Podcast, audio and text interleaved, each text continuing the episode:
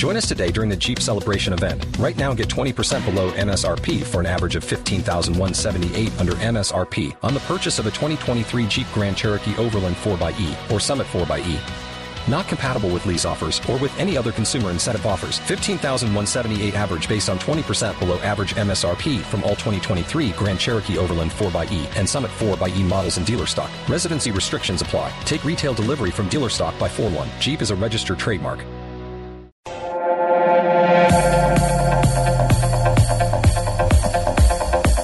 Avanza la tarde, las 3.10 minutos, estamos en Bloque Deportivo a esta hora. Eh, ¿Alguna reacción de Di Mayor sobre el hackeo a, a su correo o no? Sí, señor, hay un comunicado del jefe de prensa ofreciendo excusas a la prensa y explica que por error, lo cito a Juan Raúl, por error dejé el correo abierto en un computador en la calle y enviaron un logo, el logo que les mencionaba, les pido a fa- favor hacer caso omiso, etcétera, etcétera, y ofrece disculpas. La pregunta es, Sin embargo, ¿dónde dejó la- abierto? O sea, si fue en la oficina, gravísimo si es alguien de la misma oficina. No, él dice que en la calle. él dice, que fue en la calle. Dice que fue en la calle. ¿Calle dónde? ¿Pero en qué calle? ¿En la calle calle no, 49? me ¿La quedo calle en No, 49? no, No, metan problemas, no lo metan problemas con doña Catalina. Pero el logo nuevo está Ahí hay un buen café internet en la calle 49 con carrera 13 hay un gran café internet. Sí, sí, Tiene buen wifi, wi- buen, buen wifi. Eh, muchachos, nos, nos permiten un instante porque eh, Juanjo Buscaglia, desde Buenos Aires, nos tiene un invitado eh, que seguramente interesa mucho en este momento en el fútbol colombiano. Porque primero que todo lo tenemos que calificar como un enorme triunfador que se acaba de ir del fútbol colombiano con el título más importante para el Independiente Santa Fe. Juanjo, su invitado a esta hora. Gracias, Javi. Bueno, es un honor presentar a alguien que se fue en un momento inesperado de- del fútbol colombiano, se fue de Santa Fe dejándolo campeón de América, Gerardo Peluso, desde Uruguay, en donde ha recibido, me consta ya, unas cuantas ofertas desde que se fue de Santa Fe. Nos escucha aquí y tiene la amabilidad de dialogar por primera vez para Colombia con los micrófonos de, de Blog Deportivo. Buenas tardes, Gerardo, ¿cómo le va? Hola, ¿qué tal? Buenas tardes, Juanjo. Buenas tardes a toda la gente que está allí en la radio, en, Colombia. Eh, un abrazo muy cordial para todos a la distancia. Bueno, Gerardo, eh, su salida eh, despertó muchísima sorpresa en un momento futbolístico que no daba para que se vaya de Santa Fe, lo decía, lo dejó campeón de América y se fue evidentemente por las amenazas a las que fue sometido a partir de el desencuentro con, con- Omar Pérez. Eh, ¿Cómo está su situación hoy? Que es lo más importante. ¿Está más tranquilo ahora en Uruguay? Porque sé que se fue bastante preocupado de Colombia. Bueno, eh, estoy sí muy tranquilo, estoy tratando de, bueno, de descansar, tratando de disfrutar cada día, cada, cada minuto, le diría yo, de, de la familia, los hijos, de los amigos, de mi nieto, de mi pueblo, de Florida. Bueno, en fin, las cosas que hago normalmente siempre cuando estoy sin trabajar y mucho más en esta situación aprovechando al máximo el, tiempo libre que no sabemos de cuándo va a ser. Pero mire que no es tan así, ¿eh? yo no me, no me vine ni por amenazas, ni, ni me vine por eh, pasando malos momentos. Eh, los malos momentos circunstancialmente los viví porque coincidió que cuando llegó todo este problema yo estaba en la cama, o sea, hacía un día que estaba en la cama aquejado ahí de un virus que me tuvo a mal traer, que fue lo que me hizo sufrir más. Después, eh, lo demás, yo sé que son cosas que pueden pasar en la vida de un entrenador.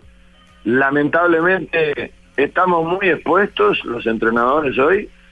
Esto que, que nos sucedió eh, nos da la pauta de que cada vez estamos más expuestos, porque en realidad, y para hablar con, con la claridad que por lo menos siempre me ha gustado a mí, este, yo le decía a, un par de colegas y amigos que tengo acá, antes nos echaban los dirigentes, ahora nos echan, no pueden echar los dirigentes, eh, no puede echar un jugador, no puede echar la barra, no puede echar eh, el periodismo, eh, las redes sociales, o sea, cada vez está más solo el entrenador, cada vez está más desamparado y cada vez tiene con qué defenderse menos. O sea, eh, lo seguimos haciendo porque somos vocacionales mil por ciento. Y, y punto, y no, no hay otra forma de entender las cosas. Es como ser juez de, a- de fútbol. Hoy en día cada vez está más expuesto. Hoy tiene 14 cámaras que le están marcando los errores, los critica todo el mundo, hasta las redes sociales. Para ser árbitro de fútbol hay que ser vocacional 100%. Y para ser entrenador también. Entonces, pero que quede claro que, eh, que no, que, que hayan ido a gritar un grupo de, eh, un grupo de, de, no sé cómo llamarle, de tipos ahí, este, a mí me han gritado en los estadios, un estadio lleno, pero lo que pasa es que toda la maniobra, todo lo que, por, qué se dio eso? Eso fue lo que nos molestó y yo no lo puedo aceptar, yo no puedo seguir conviviendo con un grupo de gente alrededor mío que actúe eh, de tan mala fe y, con una jugada preparada y tan sucia como la que nos hicieron. Eso es lo que no puedo soportar. Pero después, yo salí a la calle, cuando salí, cuando me levanté la cama salí a la calle y toda la gente me trató como me trataron siempre, con amabilidad, con respeto, todo el mundo me saludó. O sea, no, nos vinimos como llegamos, o sea, con la gente extraordinariamente un buen trato que nos dieron. ¿no? Sí, eh, profesor Peluso, eh, eh, usted perfectamente nos puede corregir si de pronto entramos en algún tipo de imprecisión. Los comentarios que hay. Primero, el que ya había tenido un antecedente con Omar Pérez por un acto de indisciplina en Miami. Segundo, el que evidentemente usted no estaba en el entrenamiento cuando le quitaron el peto a Omar Pérez, que generó la renuncia y el movimiento público. El que se metió un barra brava al hotel donde usted estaba el que eh, leyó, alcanzó a leer el trino de alguien de la misma organización de Independiente Santa Fe que decía que defendería a Omar Pérez a cuchillo. Eh, todas esas eh, situaciones que se han planteado son ciertas, son verídicas en este momento en que la verdad es la que nos puede llevar a limpiar todos estos entornos tóxicos que tiene el fútbol. Mire, eh, yo de los problemas que sucedieron eh, durante todo el tiempo que estuve en Santa Fe, los que sucedieron hasta el último día, aún después de haberme ido en la interna, yo quiero que ustedes me entiendan eh, que no lo voy a comentar porque nunca lo hice. Yo las cosas cuando son de adentro del club y son con gente relacionada con el club, sea con un jugador o quien sea, se, se arreglan como se tiene que arreglar entre casa. Digo, lo que pasa es que este hecho llama más la atención y, y- hay que prestarle atención. ¿eh? Yo creo que las instituciones le tienen que prestar atención porque se da ¿eh? con un acto de mala fe de, de Pérez ¿eh? que actuó rompiendo los sagrados códigos de vestuario. O sea que cuando las cosas hay problemas lo tenemos que arreglar entre nosotros. Yo ahora no voy, a, no voy a salir a decir todos los problemas que tuvimos con Pérez durante estos meses, porque son muchos. No es ese solo que usted me dice, son muchos, pero no, no lo voy a ventilar porque porque no se debe ventilar, porque si yo tengo problema con, con un jugador, con un dirigente, lo que sea, me tengo que sentar a conversar, a ver cómo lo podemos solucionar. Si es que lo pro- podemos solucionar por la buena, y si no lo podemos solucionar por la buena, lo solucionaremos de alguna otra forma, como se hace en el fútbol, pero no actuar de la forma que actuó este muchacho, con, con- con una farsa, con una renuncia programada, planificada, eh, estaba esperando el momento. Entonces, este, y que vergonzoso, a, lo- a los dos días este, hizo otra carta que fue más vergonzosa que la primera y ya está en el club de vuelta. O sea, entonces, ¿cómo voy a seguir yo al frente de un club donde pasan estas cosas? Pero lo- todo lo que sucedió y lo, que- lo que pudo haber sucedido se arregla en casa, porque ¿sabe qué pasa con esto de- de- del, periodismo y las redes sociales? Se transforma en muy peligroso cuando hay, por ejemplo, dirigentes, cosa que no lo hubo acá en Santa Fe, eh, que quede claro, pero sí yo he estado en otros clubes donde los dirigentes ventilan los problemas que hay internamente por Twitter y arman un escándalo. Y si hay problemas internos, hay que arreglarlo, hay que solucionarlo, para eso están los dirigentes, para eso estamos los entrenadores, y los jugadores tienen que entender que también, o sea, uno como este, como Pérez, ¿no? Tiene que entender que las cosas, si lo primero es la institución, ¿no? Ahora, cuando el primero soy yo, el único soy yo, el fenómeno soy yo, el crash soy yo, y tengo que jugar siempre, aunque esté siete meses lesionado como estuvo él, bueno, ese es otro problema. Buscate un técnico que, que lo haga. Conmigo no, conmigo juegan los que están mejor. Es muy sencillo el tema. Ustedes me conocen, me, ustedes me- ya me conocieron a mí. ¿Usted estaba enterado que antes de ser campeón de la Copa Suramericana le estaban tratando de hacer la cama para sacarlo? No creo. No creo. El- el- no, no creo en esas cosas. Yo no creo en fantasmas. Yo vivo de realidades. ¿eh? Yo vivo de realidades. El plantel de futbolistas respondió plenamente hasta el último día. Y la despedida nuestra con los futbolistas, con la gente que trabajó con nosotros, con toda, quiero que quede claro, ¿eh? Y si ustedes quieren saber cómo éramos nosotros como personas como profesionales, vayan a preguntarle a los jugadores, vayan a preguntarle a los integrantes del cuerpo técnico que trabajaron con nosotros, vayan a preguntarle a los funcionarios del club que trabajaron con nosotros, pues esa es la gente que realmente nos conoce porque trabajó todos los días al lado de nosotros.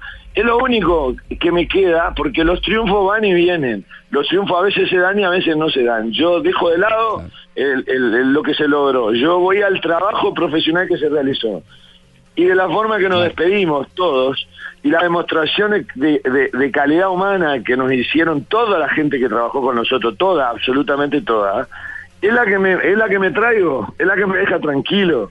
Eh, lo mismo que la gente colombiana, yo no, yo no voy a medir a la gente colombiana ni a la hinchada de, de Santa Fe ¿eh? Por un grupo de inadaptados ahí manejado, eh, que yo sé cómo lo manejan, ¿entiendes? Eh, No, no, la gente de Colombia es otra cosa.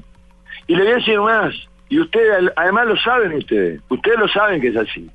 Toda la gente, toda la gente que me paró, que cada cinco metros me paraba una persona, en los días que yo me quedé en Bogotá hasta que me vine, salí a la calle, porque como no soy ningún delincuente, no maté a nadie y no, y, robé ningún banco, yo salí a la calle y, normalmente y la gente, ¿sabe lo que me decían? Todas las personas me dijeron, perdón, di- disculpen, los colombianos no somos e- e- ese grupo de locos que estaban ahí. y es así, es una gran verdad, eso es lo que me traigo. Me traigo el cariño de la gente, lo bien que nos trataron, el club donde estuvimos, eh, la gente que nos rodeó, que trabajó con nosotros, los jugadores, todos, menos uno. Entonces, si hay alguno que no le gustaba, que no lo pusiera, y bueno, ¿qué va a hacer? Que no estaba dentro de los planes nuestros. Y si tuvo siete meses lesionado, de que se lesionó en agosto, prácticamente no jugó más. Eh, ¿Cómo voy a poner, cómo voy a contar a un jugador que, que- que está siempre lesionado? es más simple no puede Eh, eh, ser el, el- el tema. Claro. Sí, le, le quiero hacer precisión. Eh, cuando decimos que le están armando la cama, no era el plantel de jugadores, porque eso quedó demostrado que con uñas y dientes, con un equipo que le diezmaron, usted salió campeón de la Copa Sudamericana. Eso venía desde eh, el lado que usted ya ha identificado y un poquitico más allá que usted y yo sabemos. Alejandro. ¿Puede? Sí.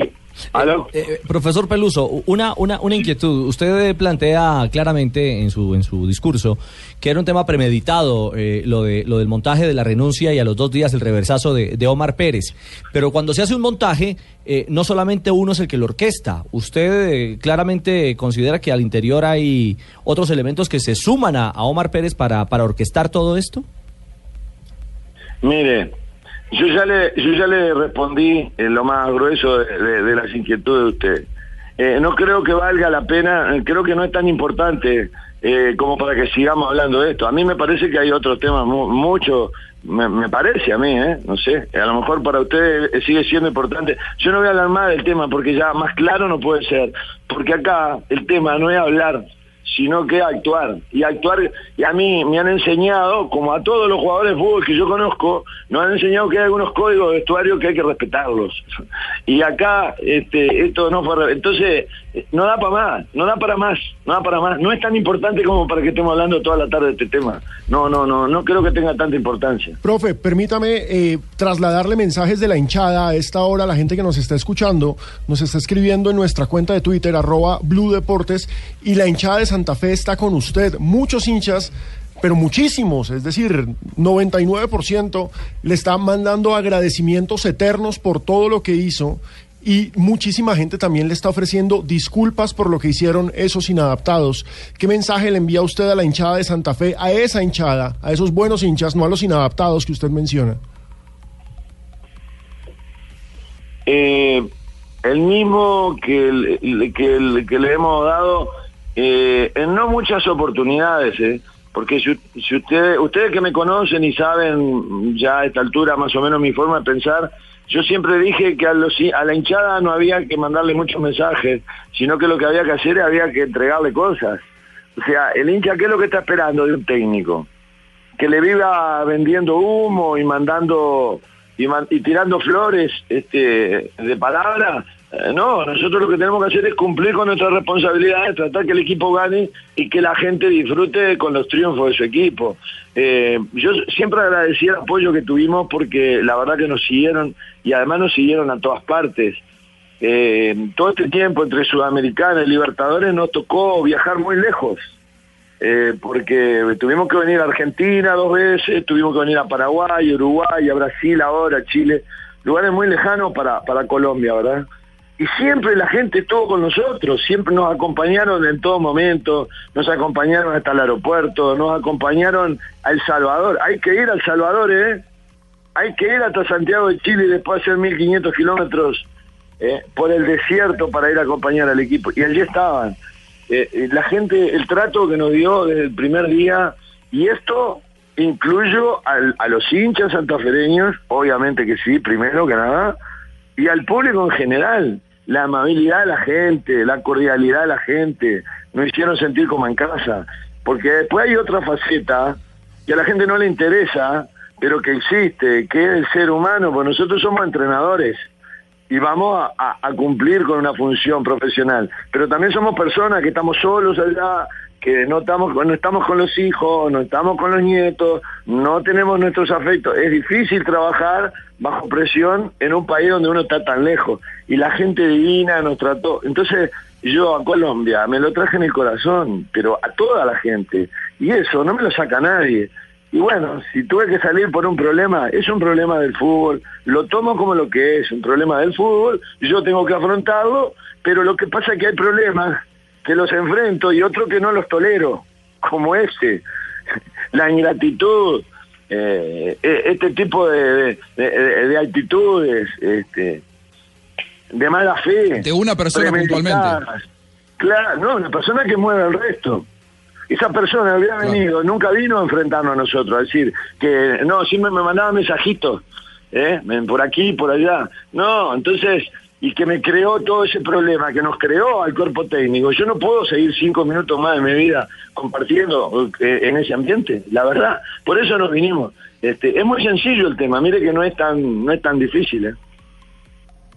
Ahora, Gerardo, queda claro por todo esto que dice que el problema no es con el país, que usted volvería sin ningún problema, eh, creo yo, por lo que escucho, que, se lleva a Colombia en el corazón, que volvería a trabajar en el país. Alguien que estuvo allí en, el, en la despedida suya con el plantel de Santa Fe me dijo que fue la despedida más triste que vio en su vida de un plantel con su líder, con su técnico, en este caso usted, eh, que era lo más parecido a un velorio. ¿Realmente fue así? Sí, exactamente. Eh, he tenido despedidas difíciles en mi vida de distintos lugares, pero esta fue la más, para mí fue la más dura de todas, fue la más triste de todas. Parecía un velorio, no, no parecía un, grupo de gente que estuviera vinculada al fútbol, y mucho menos ellos que son divertidos, eh, que siempre estaban con, con, con la música, siempre, siempre alegría, que fue una cosa que nosotros fomentamos, que cuando no sucedía siempre les decíamos este, a los que se encargaban de la música, bueno, ¿qué pasa muchachos que está tan quieta la cosa? Vamos, vamos, vamos, vamos con la música. Este, porque, porque así son ellos y porque nosotros nos identificamos con esa forma de ser, de alegría, de compañerismo, solidaridad. Eso sí, a la hora de trabajar se terminaba el chiste. Nos poníamos a trabajar y nos poníamos a trabajar. Eso fue una, un- un- una experiencia fantástica que tuvimos. Y fue, sí, fue una despedida muy triste, la más triste que yo he, he- he vivido. Este, no quiero ni acordarme, porque la verdad que este, sí, hemos pasado momentos difíciles por desprendernos de, de algo por lo cual luchamos tanto, porque lo único que fuimos a hacer fue a dejar el alma en cada entrenamiento, en cada partido, ni que hablar, para obtener los mejores resultados, y con un grupo de gladiadores fantástico, fantástico. Porque acá futboleros que me preguntan, me dicen, pero ese equipo, sí, ese equipo, ese equipo tenía un grupo de gladiadores que si vos lo conocés de cerca y de adentro te das cuenta por qué salieron campeones. Este, fantástico, un grupo de jugadores que no lo voy a olvidar nunca en mi vida, obviamente que no. Este, aparte que de excelentes profesionales, excelentes personas y unos jugadores fantásticos. Este, y bueno, y ahora estábamos en una situación difícil que la estábamos remontando en la Libertadores, o sea, eh, de nuevo dieron una, una muestra de que eh, en la adversidad ellos siempre sabían salir adelante, saben salir adelante, porque se nos había complicado, había que ir a ganar allá al desierto de Atacama y ganamos, había que ganar este, ir por goleada y, y ganamos de locales y meternos otra vez en la pelea por la Libertadores. En fin, no, no, no tengo palabra de agradecimiento para el, para el grupo de jugadores, para la gente que trabajó, el cuerpo técnico trabajó con nosotros, unos profesionales excelentes que nosotros ya sabíamos cómo eran, porque no es que fuimos allá y nos encontramos con una sorpresa, no, teníamos todo estudiado, ya sabíamos quién era el profesor Mauricio Rodríguez, ya sabíamos quién era Juan Carlos Quinteros, ¿eh? ya sabíamos quién era el doctor Montaña, Rafael Montaña, excelentes profesionales, bueno, eh, Rendón, Willy, por algo están en la selección, o sea, gente capacitada, primer orden, o sea, no, no están en la selección porque son los peores, están en la selección porque son los mejores. Gerardo, muchas gracias, profesor Peluso, como se le dice aquí en Colombia al director técnico, eh, la verdad que nos solidarizamos y evidentemente sentimos que todos los días los técnicos de fútbol están más desprotegidos. Un abrazo, gracias por sus primeras declaraciones para un medio colombiano después de la salida de Independiente Santa Fe. Buen viento y buena mar, como, como dice el dicho. Eh, muchas gracias a ustedes por la invitación, les mando un abrazo grande y será hasta pronto.